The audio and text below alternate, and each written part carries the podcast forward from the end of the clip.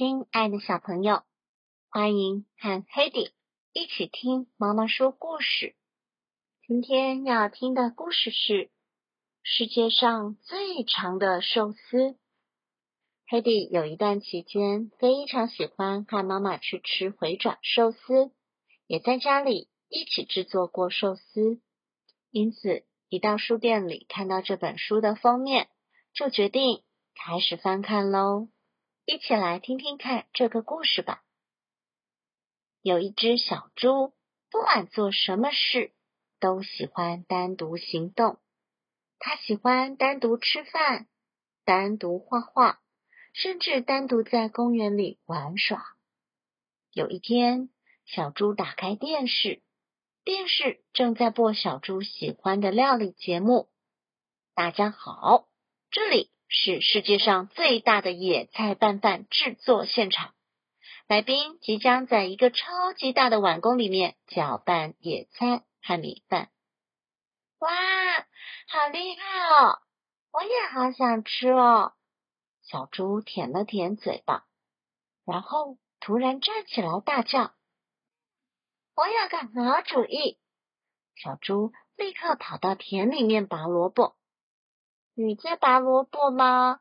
要不要我帮忙呢？路过的小兔子问小猪。不用了，没关系，我可以自己来。可是我很会拔萝卜哦，你想不想看一看？小兔子灵巧的把土拔开，迅速的拔起萝卜。小猪看到小兔子身手利落拔萝卜的样子，吃了一惊。接下来，小猪跑到菠菜田去。要不要我帮你采菠菜啊？路过的小驴子问小猪。不用了，没关系，我可以自己来。这样做的话，就能立刻做好。你看，小驴子身手矫健的采收菠菜。小猪急急忙忙的跑到市场去。他到商店里买了鸡蛋、腌萝卜。还有海苔，你打算做什么好吃的东西呢？正在买鱼的小猫咪问小猪。那个，对不起，我很忙，要先走了。小猪没有直接回答小猫咪的问题，匆匆忙忙的跑回家去。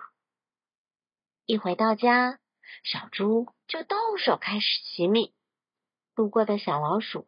滋滋滋的跑过来问：“你在洗米吗？”“哦，米里面有小石头哎，哪里？在哪里？在那里哦。可是你要做什么好吃的东西呢？”“嗯，我想做寿司。”“哇，一定很有趣！我可以和你一起做吗？”“嗯，这个嘛，我来帮你，我很会洗米哦。”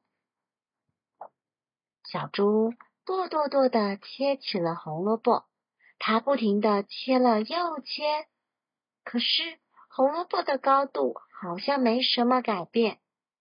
要不要我来帮忙啊？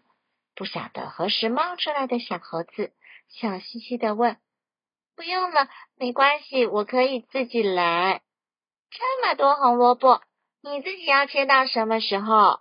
小猴子也开始剁剁剁的切起了红萝卜。小猪将红萝卜全部都切好后，开始敲开蛋壳，把蛋放进一个大碗里面，敲了又敲，敲了又敲，可是还有好多没敲开的鸡蛋。我很厉害哦，你看我怎么做。不知道何时出现的小猫咪快速的敲开蛋壳，小驴子和小兔子也一起来帮忙。大家分工合作，在穿烫过的菠菜上撒上调味料，将切丝的红萝卜放在锅子里面翻炒，将腌萝卜切成条状，把打好的鸡蛋放入锅子里面煎成圆形。小猪准备了一个大餐桌，小猪，我们也来帮忙好不好？好啊，大家一起做应该会很好玩吧？于是，小猪和朋友们一起铺上长长的海苔。小老鼠把饭放在海苔上，小猪把饭铺得很平整。其他朋友在饭上面摆放不同的寿司材料。小猴子放上清脆爽口的腌萝卜，小猫咪放上香酥的煎蛋，小兔子放上炒过的红萝卜，小驴子放上软软的菠菜。现在。要把长长的寿司卷起来，大家一起齐声大喊：“一、二、三，开始卷寿司！”大家用一致的速度，小心翼翼的卷起来。世界上最长的寿司终于完成了。可是我们自己吃会不会吃不完啊？要不要邀请其他人一起开个寿司派对呢？好啊！好啊，真是个好主意！大家开心的拍手赞成小猪的提议。小猪和朋友们在森林中间立了一个告示牌：“世界上最长的寿司派对。”森林里的动物们好奇的观望着。